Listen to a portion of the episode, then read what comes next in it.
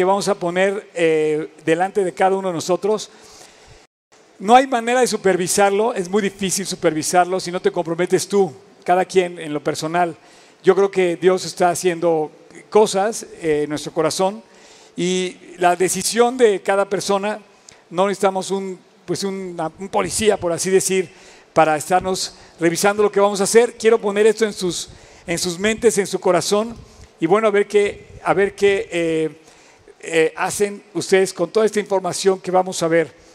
Eh, este es el primer episodio de... ¿Podemos apagar el aire? ¿Alguien me ayuda a apagar el aire? Dani, ¿puedes apagar el aire? Sí, ahorita lo vamos a aprender. ¿Están bien? ¿Sí? gracias, Dani, muy amable. Fit. Ok. Este es el primer episodio, les decía, de siete episodios que va, que va a tomarnos esta serie.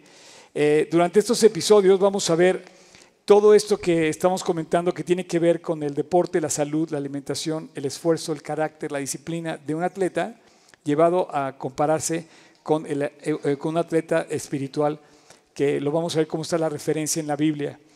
quiero decirles que este primer capítulo lo tenemos, bueno, este mural se hizo con cada uno de los capítulos que vamos a ver. El primero está aquí junto al bajo, episodio 1, quiere decir en sus marcas, Dios deja hacer a Dios la mejor versión de ti. Yo creo que la idea de la carrera cristiana es que Dios cumple el plan que tiene para nuestras vidas en todos los sentidos. Dios tiene un plan para tu vida y ese plan a veces lo estorbamos. En lugar de Dios eh, de permitirle que, haga, que nos dé la salud que Él ha querido, le estorbamos a Él y no le dejamos hacer el trabajo que Él quiere hacer en nosotros. ¿Ya? ¿Se arregló el coche? ¿Sí el tuyo? ¿Todo bien? Sí, todo bien. Ok. Ok, perfecto. Bueno, entonces deja a Dios hacer la mejor versión de ti. El primer episodio, eh, este es eh, pues el arranque. Creo que cuando nacemos eh, se define la carrera que vamos, ir, que, vamos desplegando hacia, hacia adelante. Un, un, atleta no nace atleta, así como otro que puede decir un hombre común, digamos, si es que podemos hablar del común, tampoco nace así. A lo largo de nuestra vida vamos definiendo nuestros caminos y vamos tomando decisiones. No quiero excluir a nadie de ninguna manera, estoy, no quiero excluir a absolutamente a nadie, pero sí pienso que Dios hay una referencia directa hacia la salud espiritual que, trae salud, salud física también. Eh, nos vamos definiendo conforme vamos avanzando y la Biblia habla de una transformación. Puedes poner el versículo de Corintios cuando, cuando dice que si alguno está en Cristo, una nueva criatura es. Las cosas viejas pasaron Dios transforma las vidas. Hablamos de transformación, de querer cambiar, y el que realmente puede hacerlo y llevar a cabo esto es Dios, eh, en todos los ámbitos. Uno de esos ámbitos es el, ámbito de la salud, el ámbito del deporte, y a veces tenemos en otras ideas y no las alcanzamos, pero en Cristo todo lo podemos, definitivamente. Eh, tengo que llevo, llevo preparando este, este tema con, con, con, mucho, con mucho gusto, con mucha entrega desde hace, los que me conocen saben que he hablado de esto aproximadamente como año y medio. Y bueno, finalmente Dios me está permitiendo arrancar esto junto con ustedes y quiero yo comentarles de qué se va a tratar. El, el, eh, el versículo que, que, que les estoy comentando habla de una transformación que Dios hace en la vida de las personas. Eh, ustedes están viendo en mí una persona que fue transformada. A lo largo de mi vida cristiana, te quiero decir, primero que nada, yo no soy un experto en fitness, ni soy un atleta de alto rendimiento. Lo que yo te quiero comentar a través de mi plática es la experiencia de un hombre común y corriente que le dejó hacer a Dios que cambiara aspectos comunes y corrientes de su vida como es la actividad normal, cotidiana de todos los días. Quiero decirte que no pertenezco a ninguna asociación ni estamos dando ningún curso de eh, alto rendimiento y en ese sentido creo que me parezco mucho a ti. Somos como de la misma, eh, eh, de la misma estructura. Me parezco más bien a lo general de todas las personas y lo que yo quiero compartirte a través de esta plática y de, esta serie es la experiencia que yo he tenido eh, personal. Lo primero con lo que yo luché fue el famoso no puedo. Es yo no tengo las capacidades, yo no tengo los talentos, no tengo la fuerza, esto no es para mí. Me acuerdo cuando me invitaron a correr mi primer maratón, quiero decirte que ahora ya he corrido cuatro maratones, corrí el maratón de París, me regalaron la inscripción a París, me invitaron a París a correr el maratón y yo nunca pensé que yo era capaz de hacer esto. Había corrido muchas carreras, máximo de 10 kilómetros, nunca había competido y yo pensé que eso estaba negado para mí. Desde un principio yo pertenecía desde chiquito a la Liga Tolteca, si alguien se acuerda de la Liga Tolteca que tenga mi edad, y yo me traumé con este encuentro porque la labor de equipo que hacíamos era, era para mí muy difícil yo estaba, eh, digamos, fui hecho a un lado porque yo no tenía esas capacidades de trabajar en, grupo, en equipo, y yo como que crecí con un trauma de no jugar nada porque la pelota y el bat, la manopla no se me daban. Entonces yo era de los que escogían hasta el final y ya que quedaba el último decía, no, Oscar es malísimo, no. Y me dejaban hasta el final y el último que me tomaba era así como, ya, me tocó el peor de todos, ¿no? Ni modo, tiene que jugar a los Entonces siempre entraba yo al equipo diciendo, no, este cuate ni me quiere como dentro de su equipo y luchar con eso, ¿no?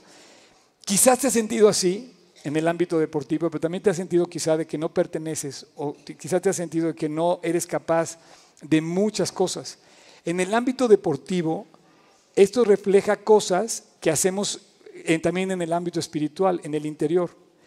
Bueno, yo crecí hasta los 18 que me convertí con así negado al ejercicio. No, esto no es para mí. Y bueno, dije, esto no es para mí, entonces me voy a dedicar a otra cosa, me dediqué a estudiar y yo tuve que terminar la carrera hasta los 27 porque a mí durante mi eh, eh, carrera profesional yo ya tenía el restaurante que dirijo y durante, el, durante la historia del restaurante se murió, o sea, se o sea tuve, tuvimos lo del, lo del terremoto del 85 y gente muy cercana a mí murió entonces yo me tuve que dedicar al restaurante, me di de baja en la carrera, tardé hasta el, hasta el, hasta el 2000, o sea, hasta que yo tenía 27 años sin hacer ejercicio. Una vez que terminé la carrera, yo pensé que, eh, que podía eh, aprovechar la estructura de disciplina que había aprendido a llegar en punto de las 7 de la mañana a mi clase, a mis clases, hasta el sur, el ITAM está en San Ángel. Entonces yo dije, esto me gustó, yo voy a aprovechar este tiempo voy a aprovechar, levantarme temprano y seguir yendo a las clases. Pero como no tenía ya clases, eh, una eh, amiga que se discipulaba conmigo, que era campeona de tenis, la esposa de Javier Trejo, en aquel entonces era campeona de tenis eh, nacional, ella me empezó a dar clases de tenis y empecé a incurrir en el tenis. y bueno, esto alentó mi vida. La verdad es que Dios Dios empezó a cambiar mi forma de aceptarme a mí mismo. Me acuerdo que una vez escuché a Juan Manuel decir que una de las cosas que Dios cambió él cuando se convirtió fue que se empezó a aceptar verse en un espejo. Porque a veces que como incrédulos, sin Dios, nos tan mal valoramos que ni siquiera aceptamos vernos a un espejo. Y bueno, yo empecé a aceptar mi vida y empecé como a, como a tratar de vivir una vida más sana. Y Dios puso en mi corazón el deseo de moverme. Eh, pienso que la Biblia habla mucho de este tema y lo vamos a enfocar hacia ese rumbo. Por ejemplo, cuando, cuando David eh, iba a ser ungido como rey, el profeta Samuel estuvo eh, yendo a buscar el llamado de Dios que decían, bueno, ¿quién será el nuevo rey de Israel? ¿no? Y Dios le dice a David, perdón, al profeta, le dice, no te fijes a, a su parecer no te fijes ni a lo alto de su estructura. Puedes poner el versículo, por favor, de Samuel. Primera de Samuel dice, no te fijes a su parecer, o sea, a su apariencia, ni te lleves, ni te dejes guiar por su estatura. Dice, porque este no es mi elegido. Yo no veo lo que ve el hombre, yo veo más allá. Yo soy el Señor y veo más allá de lo que ve el hombre. El hombre mira lo que está delante de sus ojos. Entonces tú ves el, tú ves el cuerpo de una persona, tú ves el físico de una persona y nos vamos con la idea de que así es, pero lo, para Dios lo importante está en el corazón. La salud del corazón es la que se refleja por fuera. Y para Dios es lo importante, rescatar el corazón.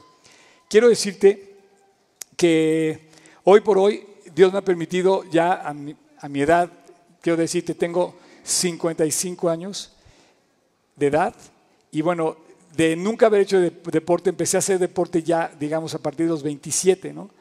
He corrido cuatro maratones, he corrido varios medios maratones, he corrido infinidad de carreras de 10, he sido bailarín de danza irlandesa, bien en el Irish Dance, competí internacionalmente con eso, he competido internacionalmente también como nadador, estuve, estuve en el carril 4 de la, de la alberca olímpica de Múnich, donde Mark Spitz en el 72 ganó siete medallas de oro. Cuando yo estaba nadando en ese carril, en la alberca olímpica, estaba dentro de todo este ambiente deportivo del, del, Mundial de Masters con el equipo del profesor Aznar que habíamos entrenado en el SEDOM. Yo simplemente te puedo decir, no lo podía creer. Dije, entonces yo iba nadando en el carril y me acuerdo que iba nadando como de crawl iba, y, y luego me daba vueltas y nadaba de dos, iba aflojando, conociendo la alberca, iba dando gracias. Señor Dios, nunca pude soñar, yo que estaba negado para el deporte, estar nadando en este lugar ahora, ¿no? Bueno, no, no, no gané, no destaqué en esa competencia, pero bueno, te puedo decir hoy lo que siguiente, estoy haciendo un entrenamiento, el video que vieron, estoy haciendo un entrenamiento en un eh, gimnasio aquí, lo que le llaman CrossFit, eh, eh, ¿cómo, se, ¿cómo se dice? El entrenamiento se llama funcional. De hecho, aquí están presentes mis entrenadores y ahorita se los voy a presentar, porque la verdad yo me comprometí a partir del 15 de febrero hasta la fecha a no faltar un solo día al gimnasio de lunes a sábado, y excepto cuando tuve que salir de viaje, para yo ponerme de ejemplo en mi cambio personal.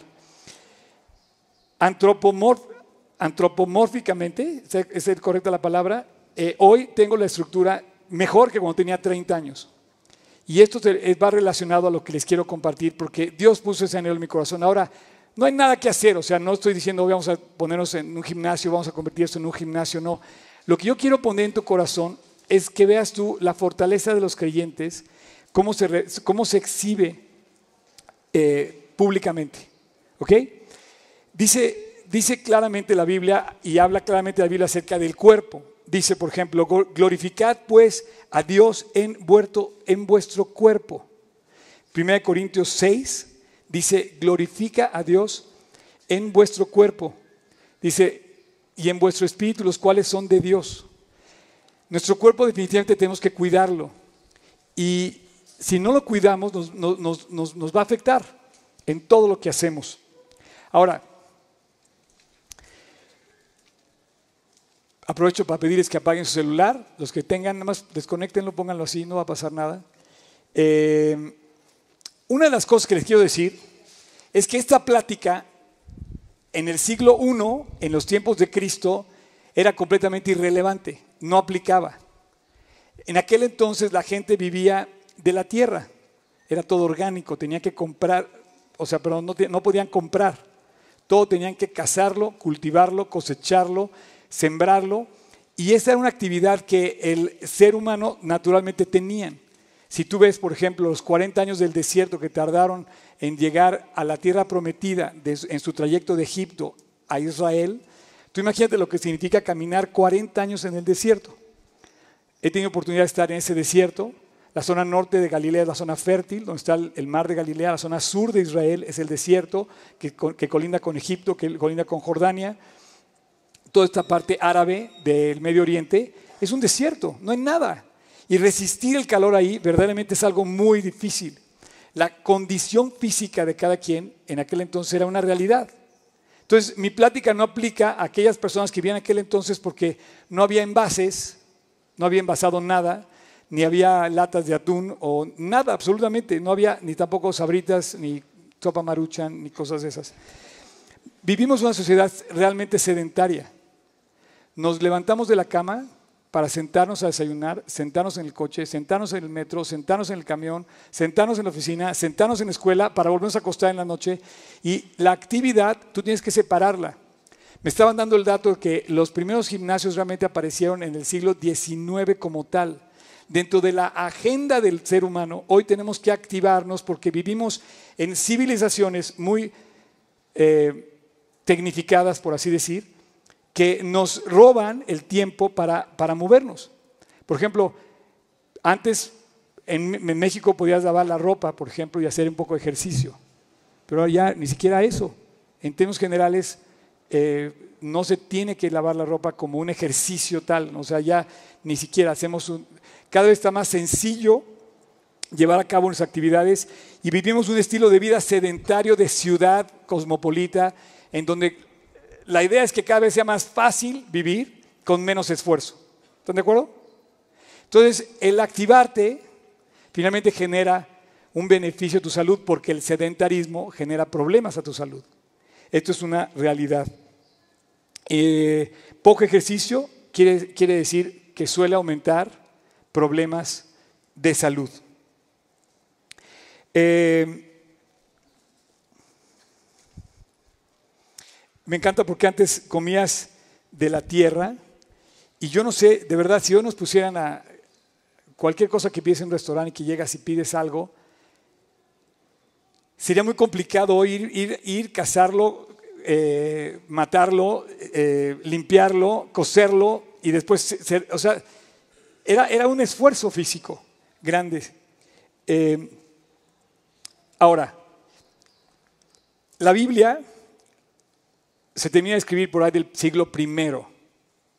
Y la Biblia en aquel entonces hace referencia a ciertas actividades deportivas que van ligadas prácticamente al mundo griego y después al mundo helenista que llega hasta Roma en el primer siglo. Y bueno, Pablo, el apóstol Pablo hace referencia a lo que él vio en las competencias griegas en Atenas. En, en aquel entonces las esculturas, eh, las vasijas, los relieves, tú dejas ver a los deportistas que hacían prácticamente cinco disciplinas competitivas de deporte. La carrera, obviamente, la lucha, el lanzamiento de disco, el lanzamiento de jabalina y la eh, carrera de carruajes. Si tú vas, por ejemplo, una ruina que puedes ver hoy donde se hacía la carrera de carruajes es en, el mismo eh, Cesárea Marítima, a la orilla del mar. Ahí en Israel había, Herodes construyó un lugar donde, se, donde pues, dependía de Roma y se hacía esta competencia. Entonces imagínate ahora en aquel entonces el atleta era, era ese.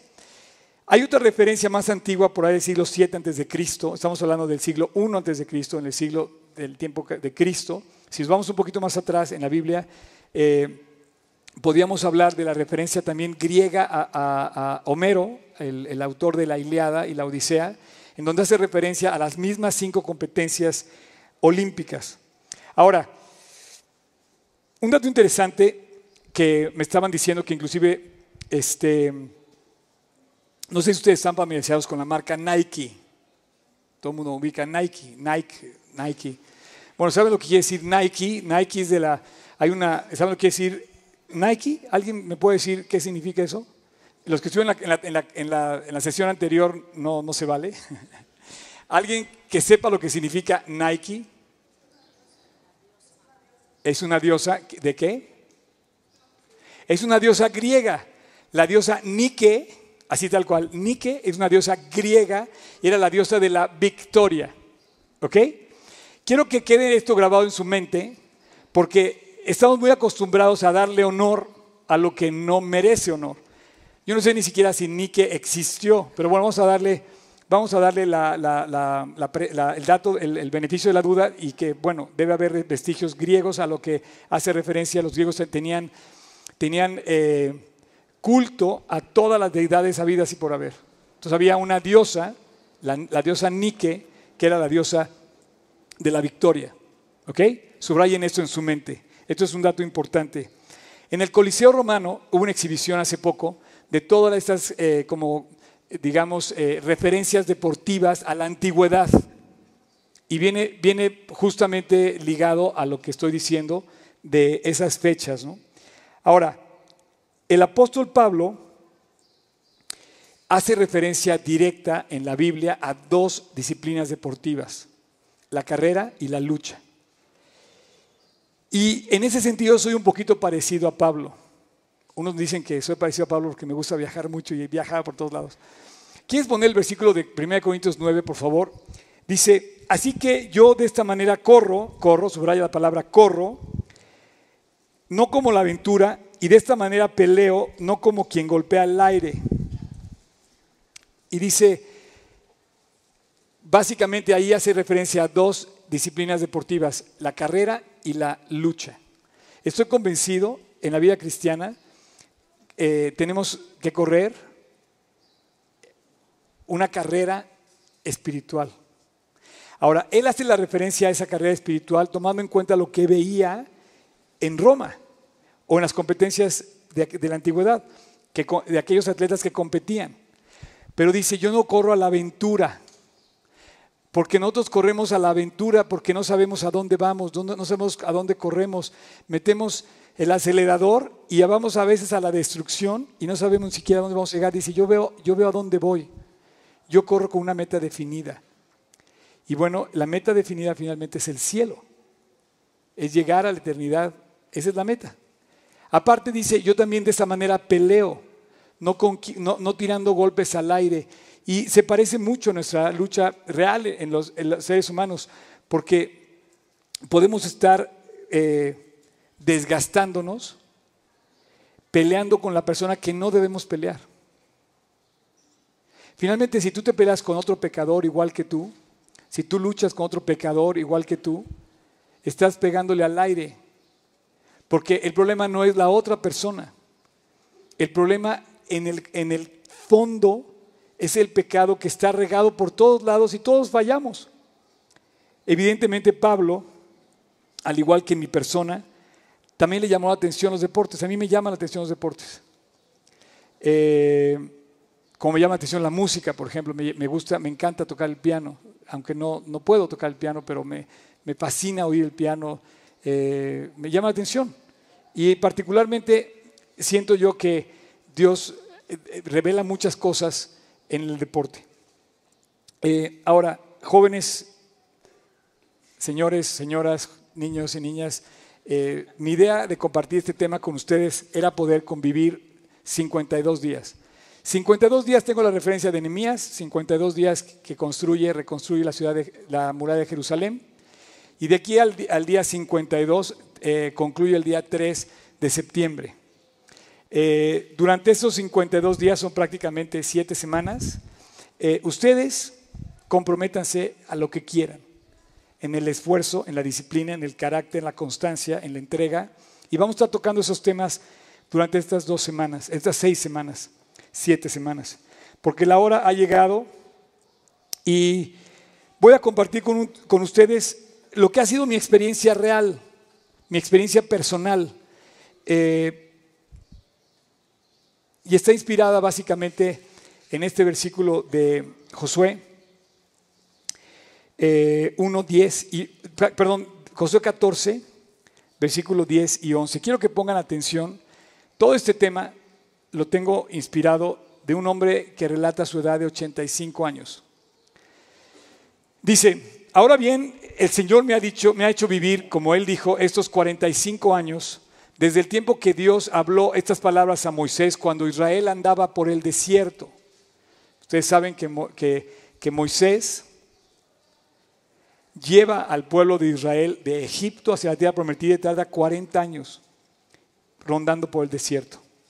En el Inter, antes de morir, él vislumbra la tierra prometida y le encarga a uno por cada de las, una de las doce tribus de Israel ir a explorar la tierra prometida, regresan los espías, diez dicen no se puede, son tremendos, son enormes, los guerreros son grandísimos, nos van a moler como insectos, nos van a deshacer como insectos. Pero dos, dos varones que para mí eran completamente fuertes por dentro y por fuera, Josué y Caleb, esto son palabras de Caleb, dice esto, fíjate, dice, cuando Israel andaba por el desierto, ahora hay aquí, yo soy de edad de 85 años. ¿Puedes poner el versículo 11, Tocayo?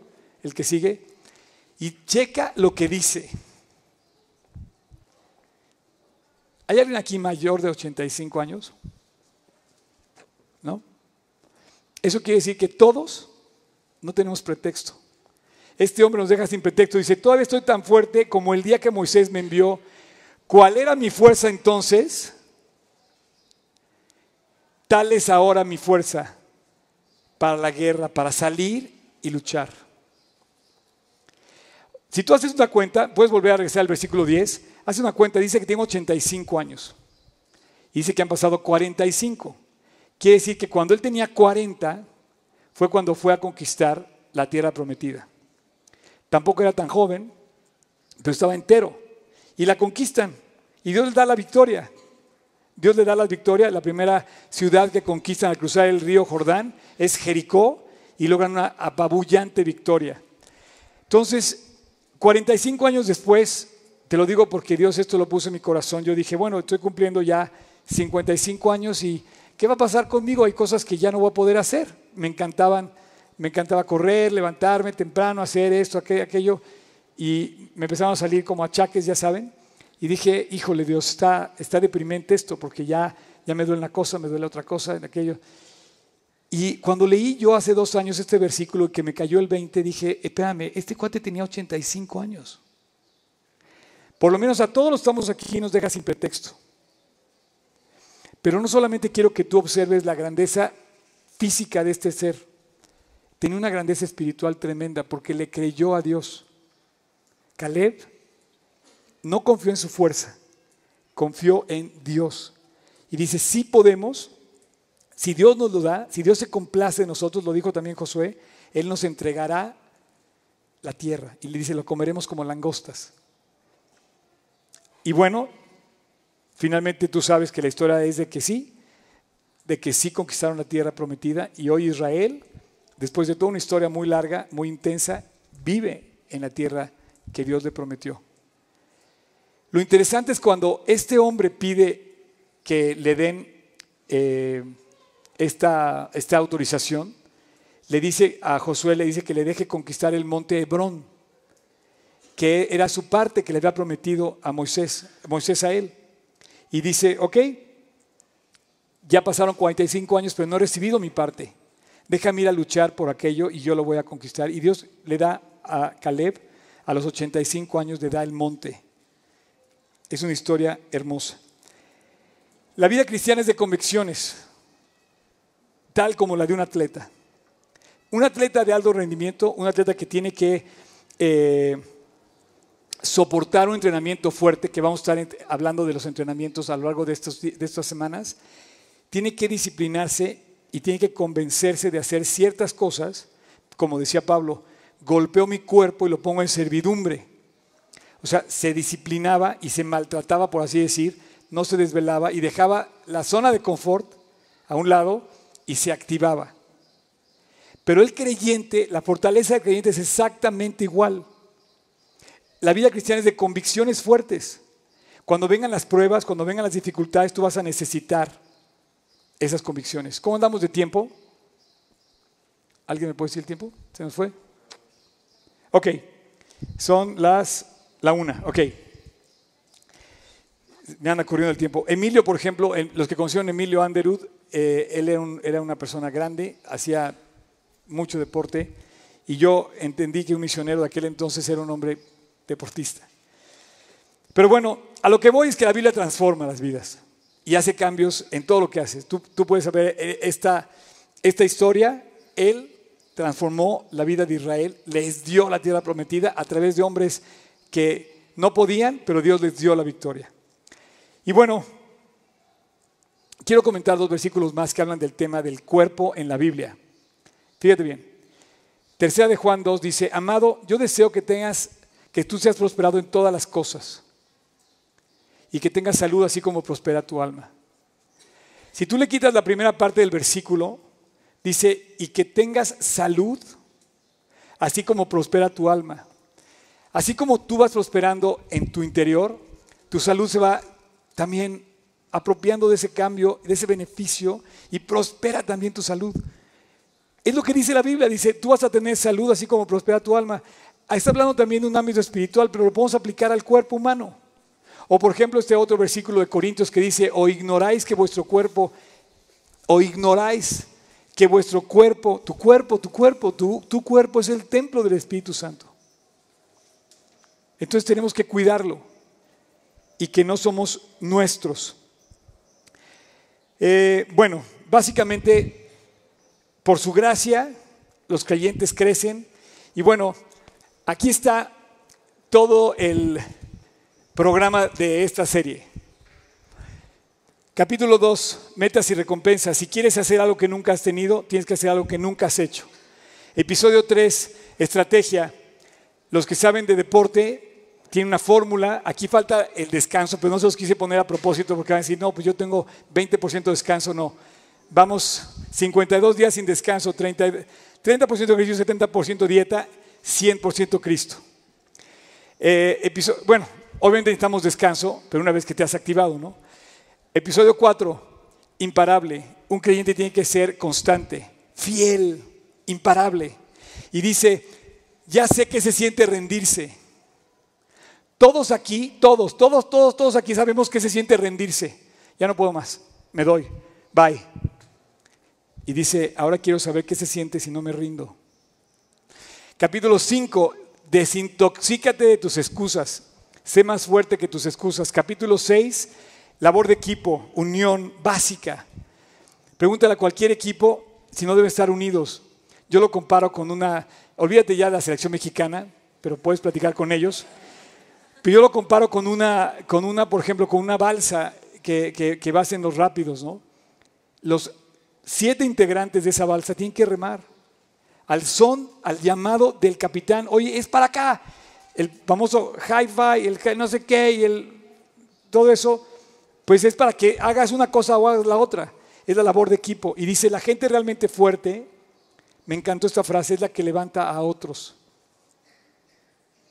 Si tú eres realmente fuerte y quieres andar en equipo, en tu familia, tienes que levantar a toda la familia, no tienes que hundirlo. Espiritualmente necesitamos líderes en todos los niveles, en las casas, en los gobiernos, en las escuelas, a todos los niveles, que levante a los demás. Y la Biblia te habla de levantar a los demás. Y por último, completo, feliz y constante. Yo creo que es la vida de un creyente. Un creyente que vive para Cristo vive feliz, vive constante, vive completo. Y el resultado de todo esto va a ser producto de la gracia, sin duda. Ahora, vamos a empezar. Lo primero que te quiero decir es que tenemos que ir a la báscula, física y espiritual. La báscula te va a decir básicamente cuánto te sobra o cuánto te falta. Hay algunas personas. Ahora, la báscula tiene algunos límites porque solamente te da un peso bruto de tu ser. Tú estás compuesto de cuatro cosas, básicamente de masa muscular. O sea, dentro de ti están los seis cuadritos. Eh, masa ósea, agua y grasa. O sea, estamos compuestos de eso. La báscula te va a decir eso, pero también la báscula espiritual te va a decir en tu interior. Yo quiero dejarte esto a tu criterio. Espiritualmente pasa a la báscula y dile, realmente me falta profundizar en mi relación con Cristo. Estoy débil cuando llegan las pruebas. No sé cómo reaccionar cuando me hacen una ofensa. Me duele cuando pasa esto. Hay traiciones, hay quebranto, hay injusticias en esta vida. Sí, la gente te va a quedar de ver, la gente te va a traicionar. ¿Y cómo vas a enfrentar eso si tú no estás fuerte? La relación de fortaleza espiritual con la relación de fortaleza física van directamente en la misma proporción. Pablo decía, ejercítate en la piedad. Uno de los hashtags que escogimos es, ejercita tu fe. Tenemos que echar a andar nuestra fe. Este lugar se echó a andar por fe y andamos aquí por fe todavía y de verdad. La estrategia definitivamente nos, debe llevar a mostrar un cambio. No sé si ustedes lo han visto, pero yo te lo estoy enseñando. Tengo, tengo el, el, InBody, no sé cómo se llama, el, papel este donde dice que antropomórficamente yo estoy mejor cuando tenía 30 años, tengo 55. Entonces yo te quiero decir que si hay, si hay la oportunidad de hacerlo, sí, sí se puede. Y bueno, a partir de ahora vamos a tener dos secciones en cada enseñanza. La primera es 100% Cristo y la segunda anécdota fit. Durante estos siete capítulos vamos a tener dos intervenciones especiales y va a ser un capítulo que se va a llamar 100% Cristo, es la primera, y la segunda es anécdota fit. Puedes ponerlo nada más para que lo... Anécdota, una anécdota fit. ¿Cuál quieren primero?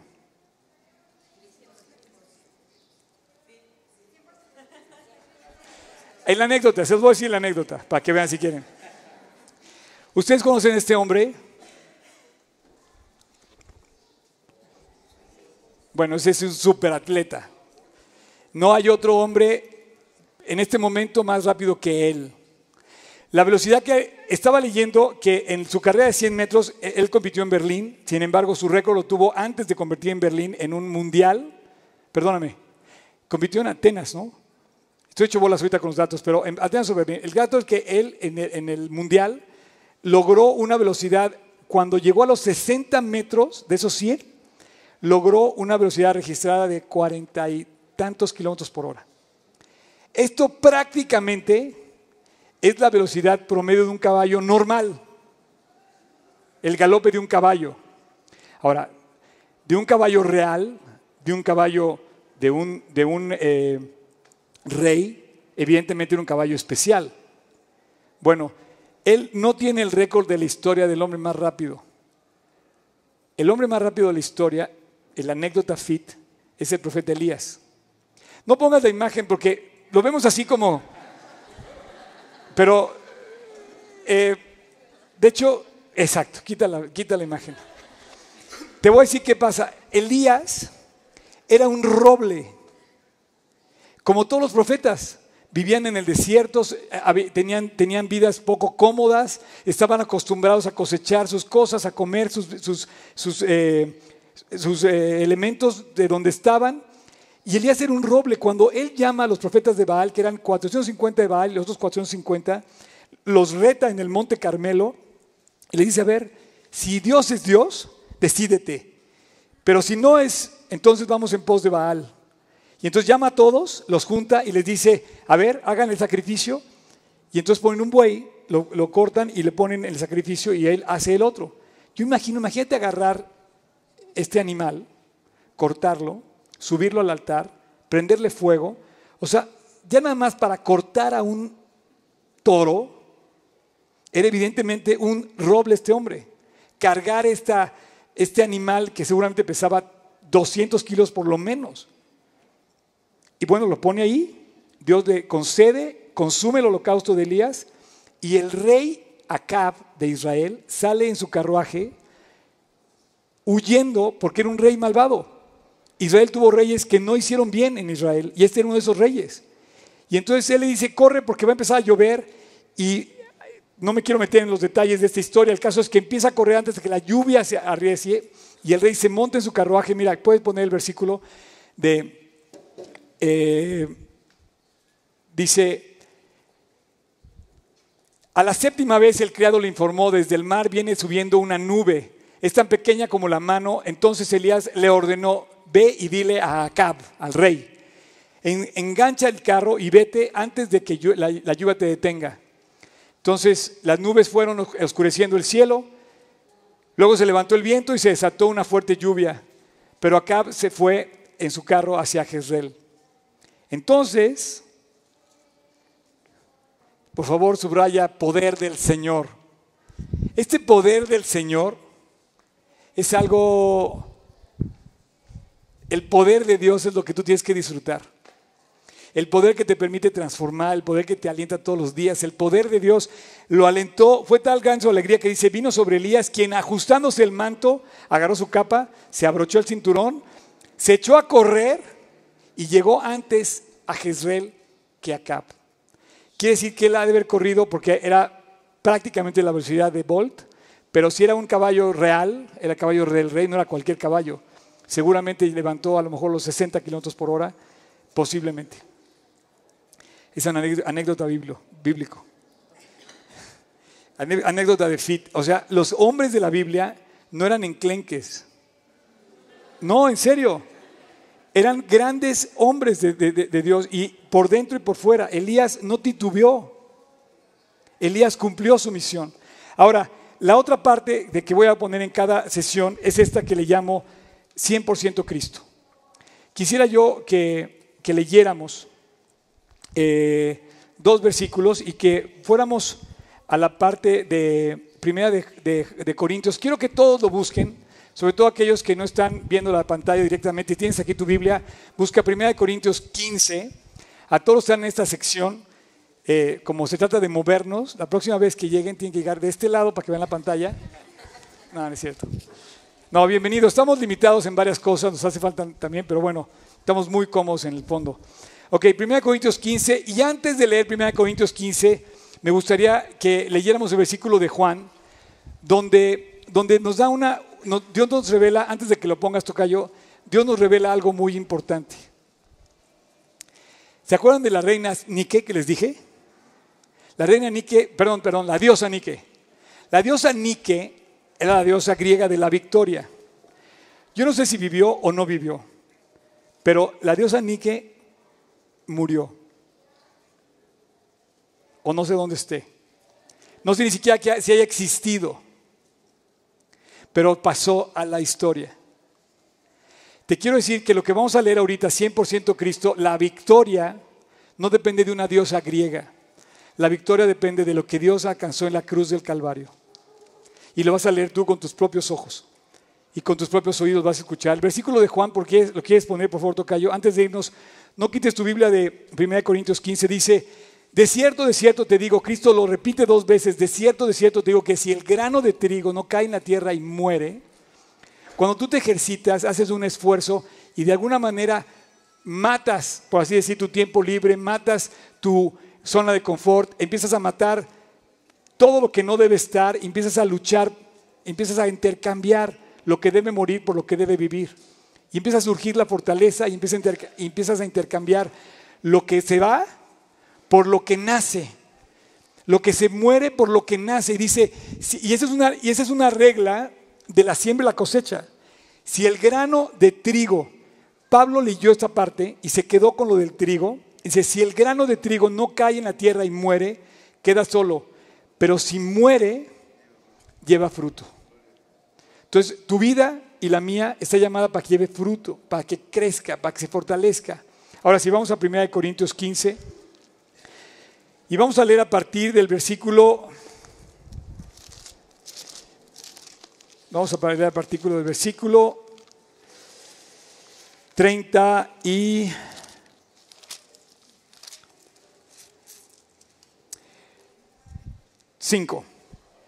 Ahí está. Dice, pero dirá alguno, ¿cómo resucitarán los muertos? Wow. El cuerpo humano, ¿cómo resucita el cuerpo? O sea, podemos ganar fortaleza eterna. ¿Cómo resucita en la eternidad? ¿Cómo vive en la eternidad el cuerpo? ¿Cómo los muertos resucitan? O sea, quiero decirte que no estamos aquí revelando el secreto de la, de la eterna juventud, ni de que tú... No, cada día tu cuerpo y el mío estamos muriendo. No podemos contra eso. La diosa de la victoria no alcanzó la victoria sobre la muerte, Cristo sí.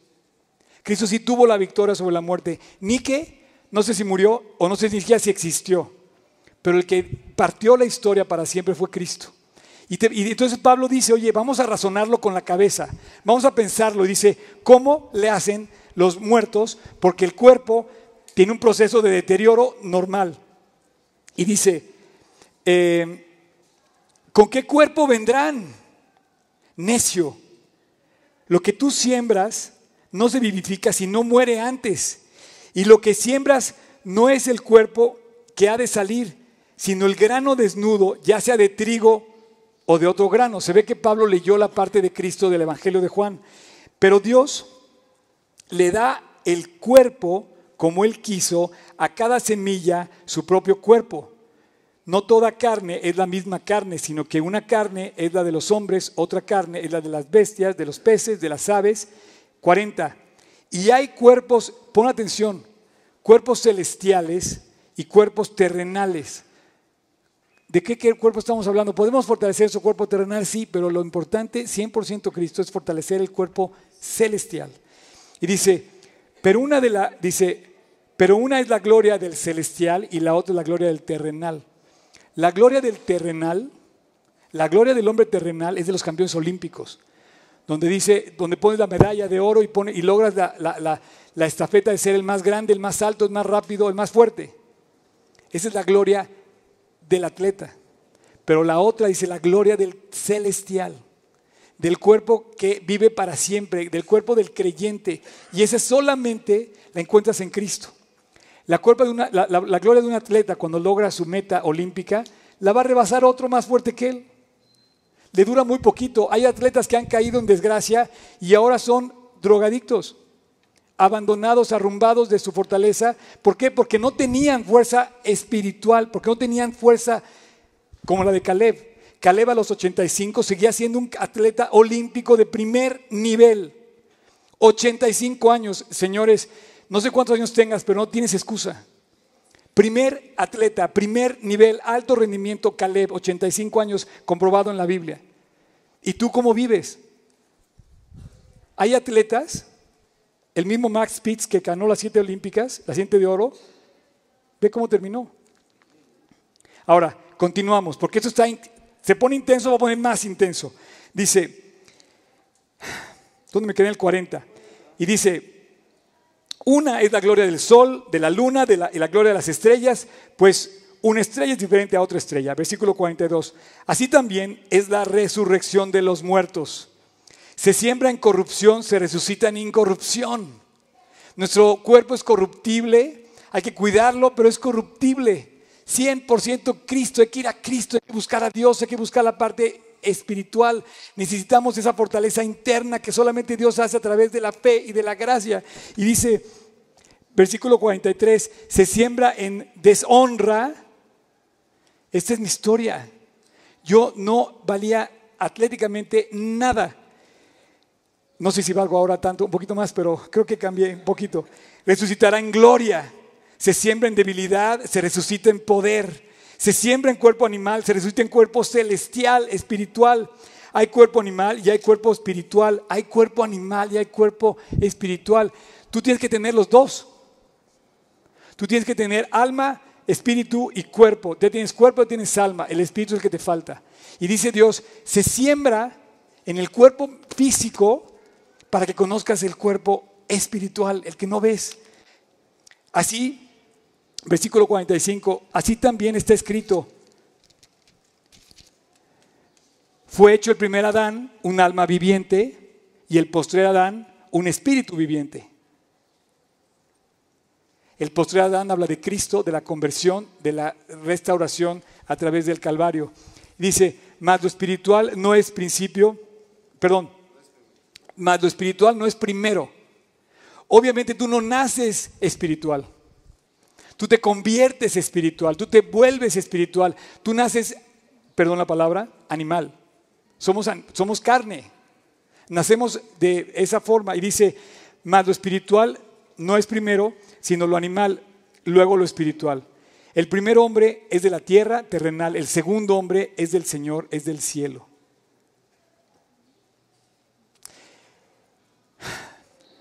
¿Cuál el terrenal? Tales también los, perdón, cuál el terrenal, tales también los terrenales, y cuál el celestial, tales también los, los celestiales. Y así como hemos traído imagen del terrenal, traeremos también imagen del celestial. Pero esto digo, hermanos, que la carne y la sangre no pueden heredar el reino de Dios. Tú puedes lograr ser un hombre fit, lograr conquistar la velocidad, la altura, la destreza, la fuerza, pero la sangre y la carne no son celestiales. Dice, por lo demás, hermanos, versículo 50, la carne y la sangre no pueden heredar el reino de Dios, ni la corrupción hereda la incorrupción. Señores, ¿te has hecho esa pregunta? A lo mejor vives en un gimnasio igual que yo durante seis días a la semana, durante los últimos 52 días, o vamos a vivir, pero lo importante no es fortalecer su cuerpo eh, terrenal. Lo importante es tener la salvación espiritual. Y dice, he aquí os digo un misterio, versículo 51. No todos dormiremos, pero todos seremos transformados. En un momento, en un abrir y cerrar de ojos, a la final trompeta, se tocará la trompeta y los muertos en Cristo, los muertos serán resultados incorruptibles y todos seremos transformados. Porque es necesario que esto corruptible se vista de incorrupción. Por más que quieras cuidarte, tu vida se tiene que volver incorruptible. Pero dice, y que esto mortal se vista de inmortalidad. Cuando esto corruptible sea vestido de incorrupción y esto mortal sea vestido de inmortalidad, entonces se cumplirá la palabra que está escrita, sorbida es la muerte en victoria. ¿Victoria? ¿Se acuerdan de Nike? ¿Victoria? Nike no murió por ti. La victoria de Nike finalmente sí le alcanzó la muerte, pero la victoria real es cuando tú venzas a la muerte. Esa es la victoria. Y dice, sorbides la muerte en victoria. La victoria la consigue Cristo. 100% Cristo. Cristo es el que nos da la victoria, Cristo es el que tiene la salvación, Cristo es el que tiene la fortaleza eterna, la vida eterna, la fortaleza de ser. Tenemos transformados en un cuerpo perfecto. No hay que ir al gimnasio. ¿La verdad? Después del día 53 ya no vas, pero de aquí al 52 pues ya, ya, no vayas al gimnasio. Hay que ir al gimnasio esos próximos 52 días.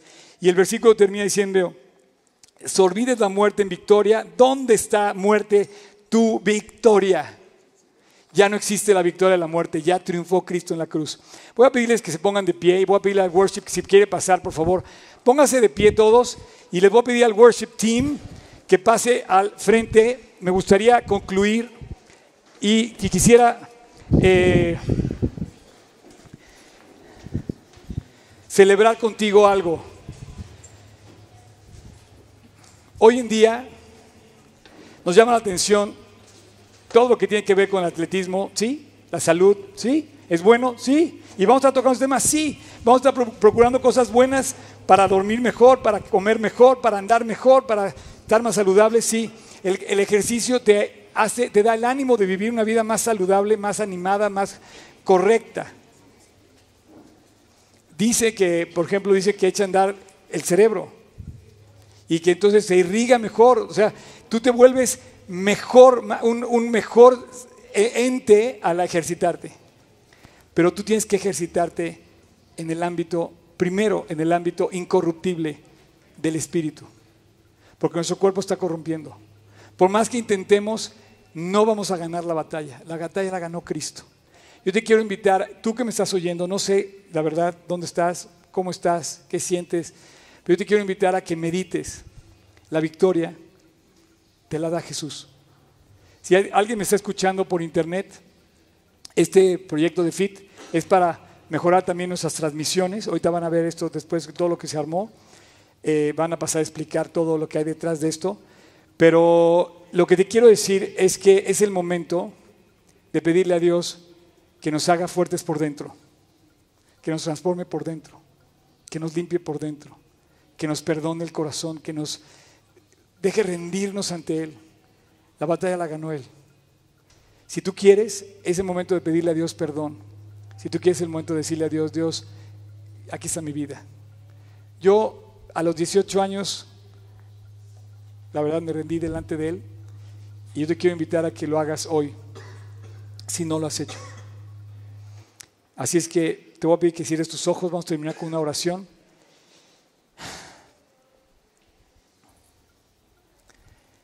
Y yo quisiera que te concentraras en Cristo y en cómo tu corrupción, mi corrupción, nos alcanzó algún día. No nacimos así, nos hicimos así. Como estás, te has hecho. No te dio Dios esa vida. Y hoy es el momento en que puedes conquistar la victoria 100% en Cristo. Cualquier cambio, cualquier cosa, y especialmente tu perdón, depende de Él en la cruz.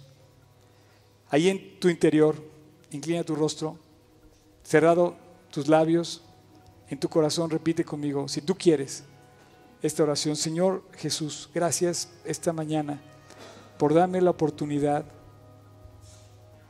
de recapacitar en mi vida, darme cuenta que lo que yo necesito es que tú me cambies por dentro. Mi fortaleza por dentro va a afectar mi vida por fuera, pero tienes que cambiar mi corazón. Dios, aquí está mi corazón, cámbialo. Aquí está mi vida, cámbiala. Dios, te ruego por tu perdón. Necesito tu perdón. Señor, limpia mi corazón.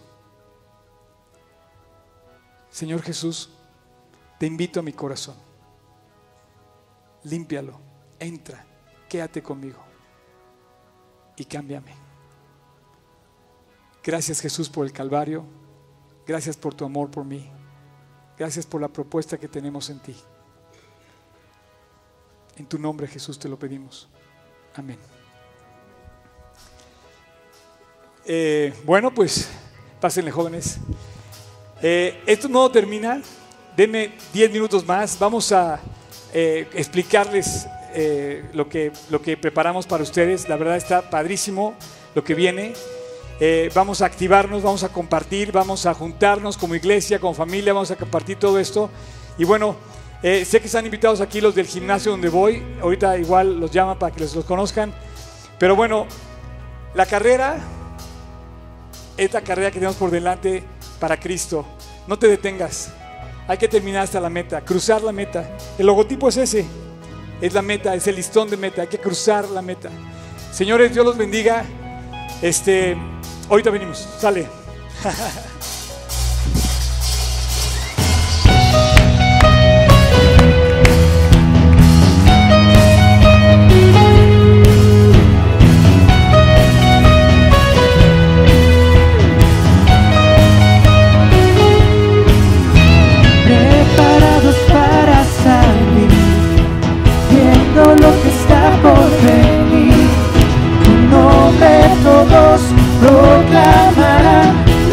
pronto llegará, no vamos a parar,